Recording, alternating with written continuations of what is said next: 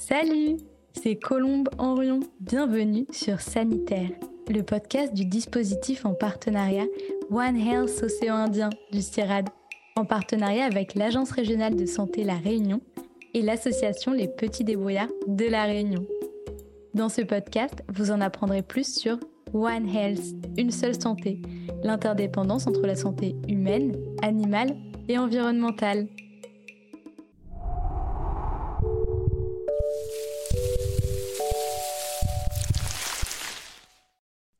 Aujourd'hui, nous allons vous parler de la surveillance des maladies, aussi appelée épidémiosurveillance ou surveillance épidémiologique. Pour cela, nous recevons Cécile Squarzoni, vétérinaire épidémiologiste au CIRAD, inspecteur en chef de santé publique vétérinaire, spécialiste en gestion de crise et en système de surveillance des maladies animales en zone tropicale. Bonjour Cécile. Bonjour Colombe. Bonjour à tous. Jean-Luc Angot, inspecteur général de santé publique vétérinaire et président de la section prospective Société internationale au ministère de l'Agriculture et de l'Alimentation. Bonjour Jean-Luc. Bonjour Colombe, bonjour à toutes et tous. Et Xavier de Paris, directeur de la veille et de la sécurité sanitaire, santé et milieu de vie à l'ARS, Agence régionale de santé de la Réunion. Bonjour Xavier. Bonjour Colombe et bonjour à toutes et à tous. Selon l'OMS, l'Organisation mondiale de la santé, environ 60% des maladies infectieuses et 100% des épidémies humaines seraient d'origine animale. Il est donc primordial de faire travailler conjointement les secteurs de la santé humaine, animale et même environnementale. Pour cela, de nombreux dispositifs de surveillance des maladies sont mis en place. C'est ce que l'on appelle l'épidémiosurveillance ou la surveillance épidémiologique. Mais qu'est-ce que l'épidémiosurveillance exactement, Cécile Squarzoni alors, l'épidémiosurveillance, c'est en fait euh, la mise en relation, la mise en réseau d'hommes et de femmes, d'acteurs qui vont pouvoir collecter, centraliser de la donnée, donc enregistrer de la donnée euh, sanitaire notamment, pour après avoir des informations sur l'état de santé des populations. Et le principe de l'épidémiosurveillance, c'est d'avoir un enregistrement et une collecte de données en continu afin de pouvoir détecter des émergences ou des épidémies. On peut mettre en place ça de manière très différente. Hein. Il y a plusieurs modalités de surveillance épidémiologique et le principe, c'est d'organiser ça en réseau, en dispositif pour collecter de la donnée sanitaire. Alors, en quoi surveiller la santé des animaux est également une manière de prévenir l'état de santé des populations humaines? Xavier de Paris vous l'avez dit dans l'introduction, en fait, la, santé humaine, la santé euh, animale, ben, en fait, interagissent en permanence. Et donc, que ce soit les bactéries, les virus, les microbes au sens large, eh bien, circulent euh, du réservoir animal vers le réservoir humain et vice-versa. Et euh, c'est vrai que historiquement, la plupart des, maladies euh, qui infectent l'homme euh, sont aussi connues chez les animaux. Et si je prends l'exemple de la tuberculose, c'est une maladie qui, est, qui est apparue dans le, chez les humains lorsqu'ils ont commencé à être au contact des animaux et donc à pratiquer l'élevage. Si on veut être en possibilité d'avoir une alerte suffisamment tôt prévision de l'arrivée d'une épidémie euh, comme la Covid, eh bien, il nous faut aussi, euh, nous, euh, humains, s'intéresser à ce qui se passe dans les réservoirs animaux pour se dire, est-ce que cette épidémie qui survient chez les animaux, et on parle aussi à ce moment-là, on ne parle pas d'épidémie chez les animaux, mais aussi c'est deux termes techniques, mais en fait, c'est la même chose, c'est une épidémie en milieu animal. Bah, est-ce que cette épidémie en milieu animal, elle elle va atteindre l'homme ou pas?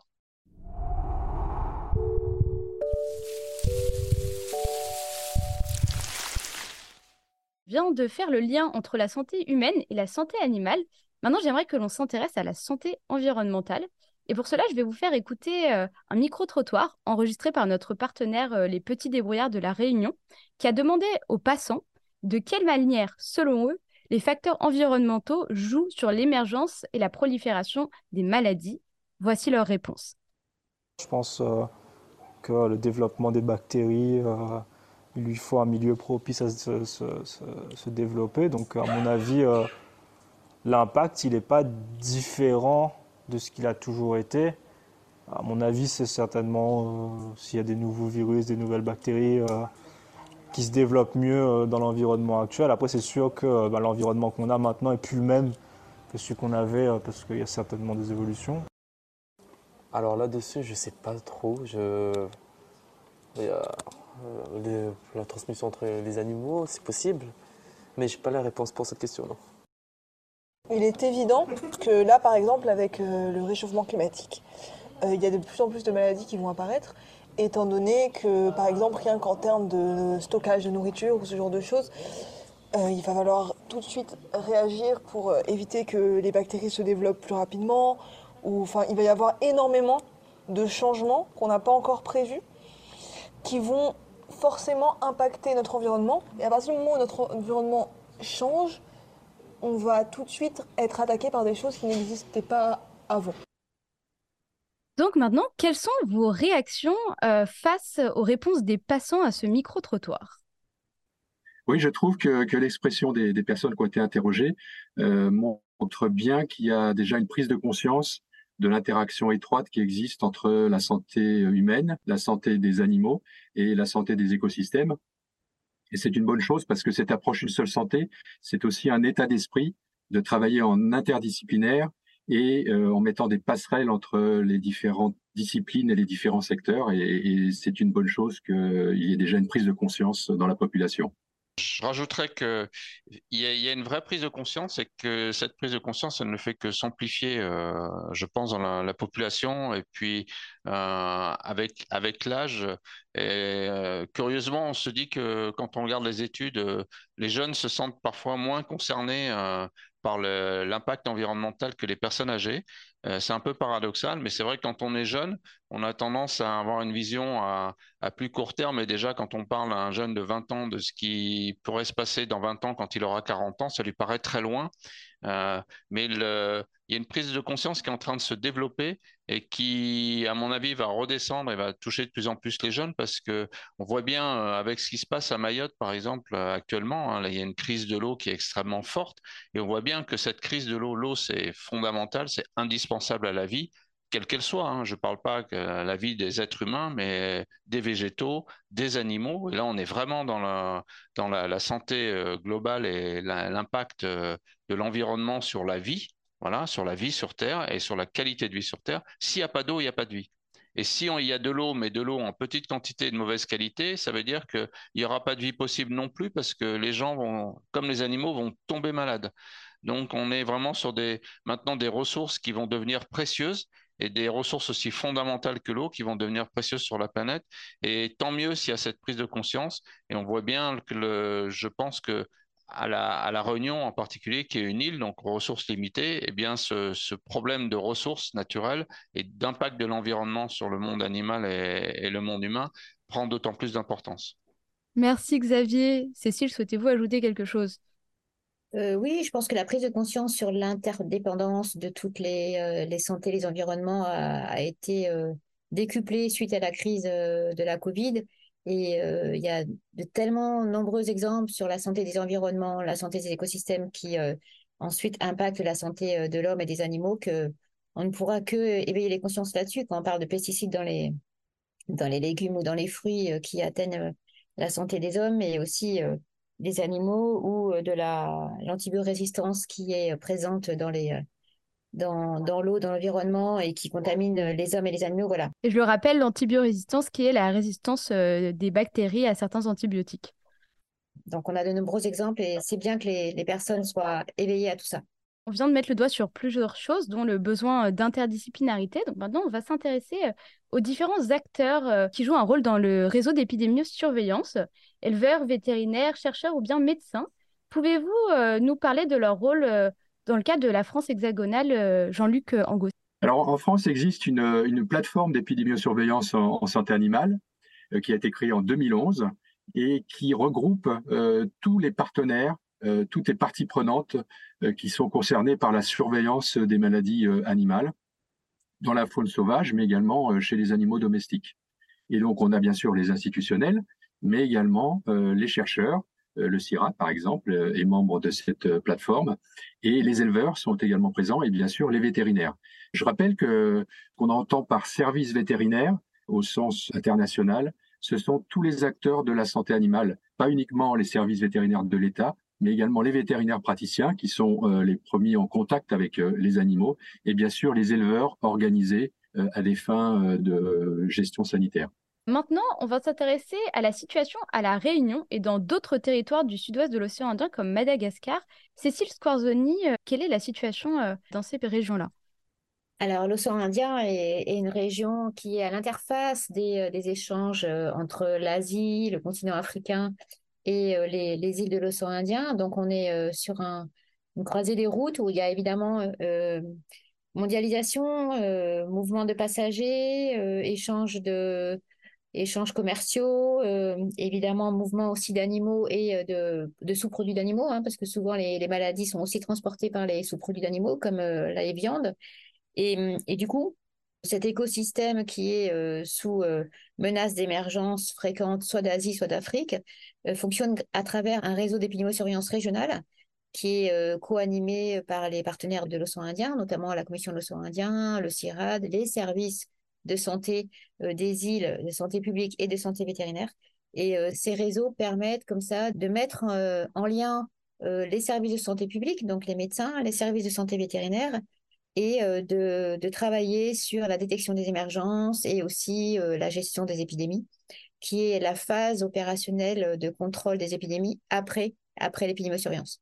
Donc on a un dispositif One Health qui fonctionne dans cette zone océan Indien, animé, co-animé par le CIRAD, par les services euh, de santé des pays, euh, appuyé par des organismes de recherche et qui, euh, qui permet d'œuvrer à l'amélioration de la surveillance dans la zone.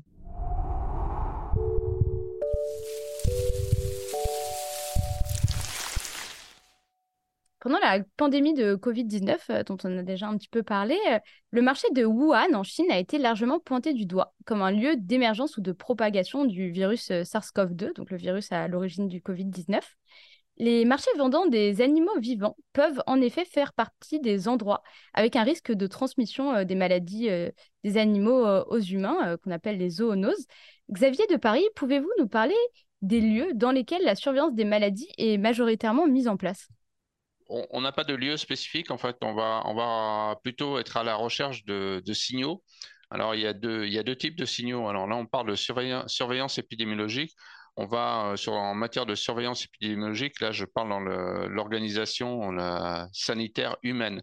Euh, la surveillance épidémiologique, c'est la confirmation de quand on a la confirmation de diagnostic d'une maladie, par exemple la rougeole, euh, bah, cette rougeole va être déclarée par votre médecin traitant à l'agence régionale de santé et comme ça on va avoir on va collecter l'ensemble des cas de rougeole qui vont survenir à la réunion et puis on va pouvoir s'apercevoir qu'il y a une augmentation brutale et donc une épidémie.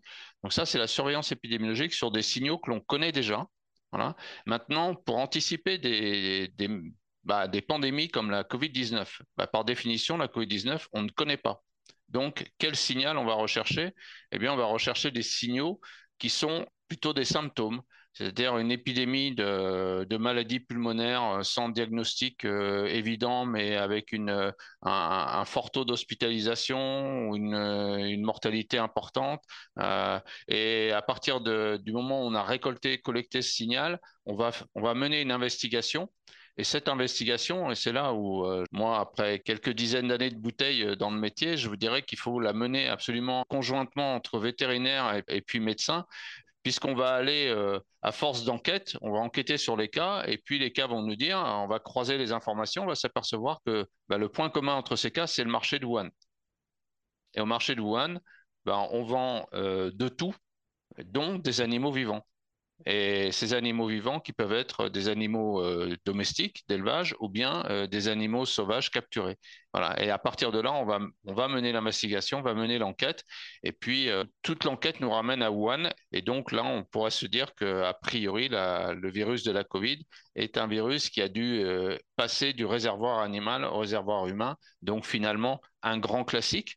Mais c'est un virus qu'on ne connaissait pas et donc, il a fallu euh, mener cette enquête policière et c'est ça aussi, ça fait partie de, la capacité de surveillance épidémiologique. Et euh, est-ce que du coup, on attend qu'il y ait un certain nombre de cas avant de s'inquiéter? Alors, c'est toute, toute la problématique. Quand vous faites de la surveillance épidémiologique, donc vous êtes, vous êtes sur des diagnostics bien précis.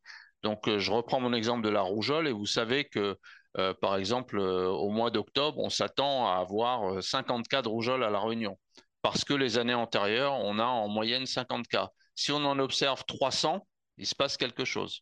Donc, on va pouvoir intervenir rapidement. Par contre, dans l'exemple de la Covid, on s'attend à rien du tout. On a un signal qui est complètement imprécis. Et donc, ça va être toute la finesse de l'analyse de collecter des signaux indirects. Donc, il faut avoir des moyens de, veille. Là, on est dans la, veille au sens euh, aller rechercher de l'information à travers les, les hôpitaux, à travers les réseaux sociaux, à travers la presse, et puis s'apercevoir que tout se recoupe pour dire il se passe quelque chose. Quoi, je ne sais pas, mais en tout cas, ça mérite une investigation. Et c'est là où il faut toute l'expérience de, j'allais dire, de, bien de, professionnels de santé euh, vétérinaire comme humaine pour euh, se dire, pour comme un policier, avoir un peu de flair et se dire euh, il se passe quelque chose, il faut aller voir. Donc, euh, si je résume, euh, surveiller les signaux inhabituels, aussi bien au niveau des symptômes que de la quantité de personnes ou d'animaux contaminés. vous avez tout compris, Colombe. Merci, ça tombe bien.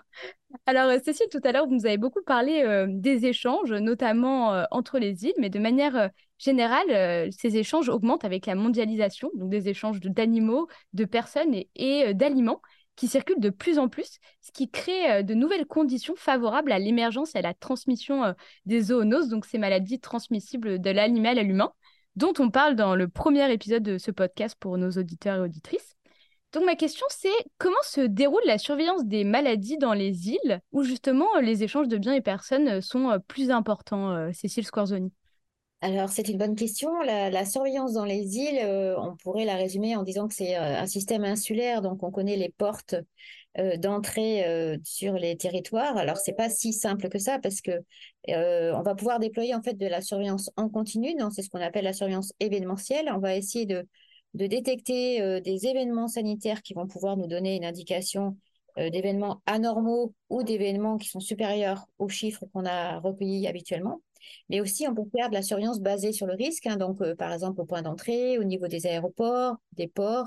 Mais le plus important et le plus intéressant à capturer comme information, c'est les entrées notamment illégales, où évidemment il y a moins de surveillance, on va dire, des services euh, qui sont euh, les services de l'État, qu'ils soient services de santé publique ou services de santé vétérinaire, et qui vont faire la surveillance des introductions d'animaux, de personnes et de sous-produits avec les, des mesures soit réglementaires, soit sanitaires euh, adaptés. Et donc, ces points d'entrée illégaux, qui peuvent être par exemple sur des îles, des ports, plus rarement des, aéroports, ça va nous permettre comme ça de pouvoir euh, identifier euh, et aussi intercepter ponctuellement ben, l'entrée d'animaux interdite ou l'entrée de marchandises interdites.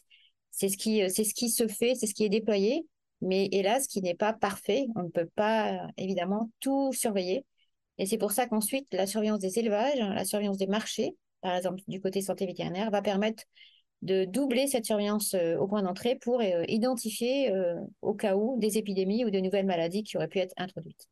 Donc, à la différence de la santé humaine, en santé animale, il y a des lieux qui sont ciblés pour être surveillés alors?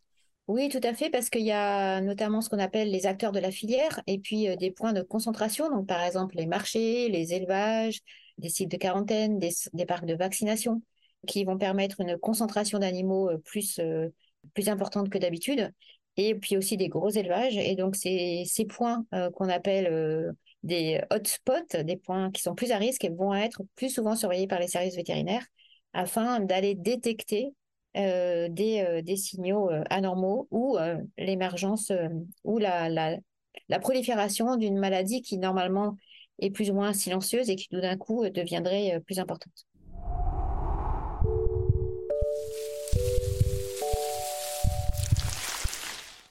Alors aux Comores, par exemple, les fêtes religieuses peuvent entraîner l'import massif de viande sur le territoire. Jean-Luc Angot, pouvez-vous nous parler de la prise en compte des facteurs socioculturels, cette fois-ci, dans la surveillance des maladies et des émergences?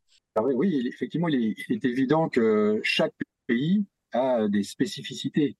Euh, et ces spécificités, elles incluent euh, des facteurs euh, sociologiques, des facteurs historiques, des facteurs euh, culturels, religieux, politiques, en plus des facteurs euh, scientifiques qu'on a déjà évoqués. C'est pour ça que quand on parle d'approche globale, il ne faut pas oublier qu'il faut vraiment partir des réalités du terrain et que chaque pays, chaque région de pays d'ailleurs, a une cartographie des risques différente. Et c'est pour ça aussi que dans l'approche One Health, il y a bien entendu des médecins, des vétérinaires, des écologues qui sont concernés, mais également des sociologues, des anthropologues, des spécialistes des sciences humaines mais, et économiques. Et, c'est vraiment l'esprit One Health de travailler en interdisciplinaire. One Health, qui je le rappelle, est l'interdépendance toujours entre la santé humaine, animale et environnementale. Très bien.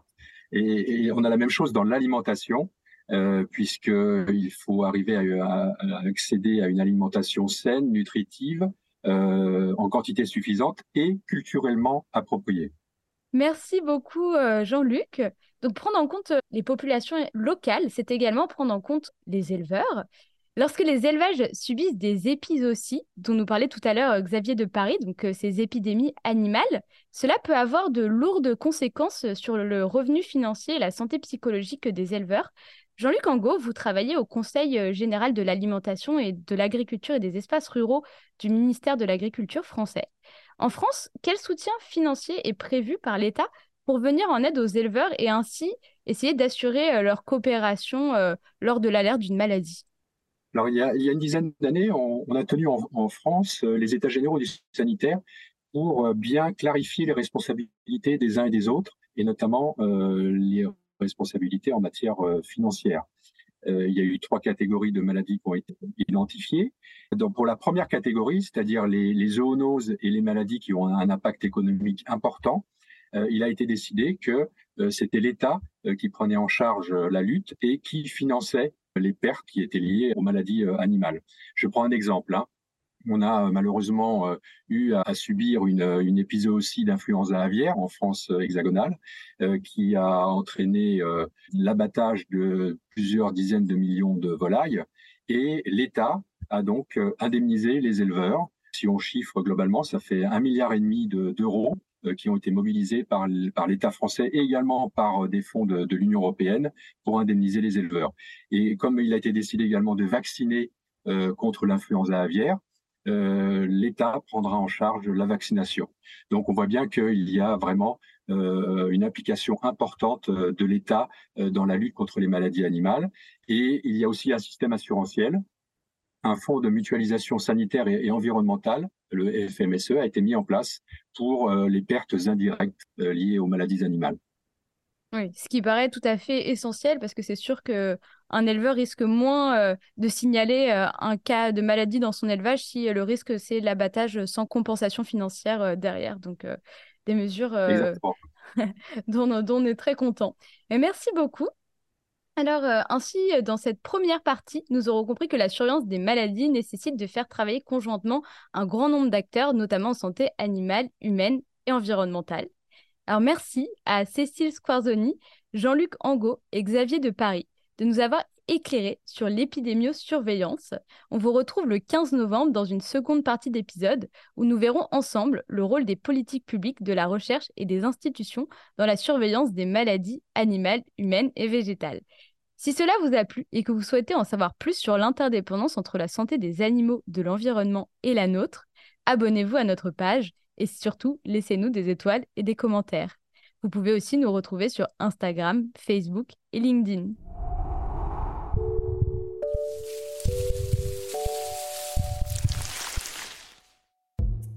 Venez d'écouter Sanitaire, un podcast produit par le dispositif en partenariat One Health Océan Indien du CIRAD, en partenariat avec l'Agence régionale de santé La Réunion et l'association Les Petits Débrouillards de La Réunion.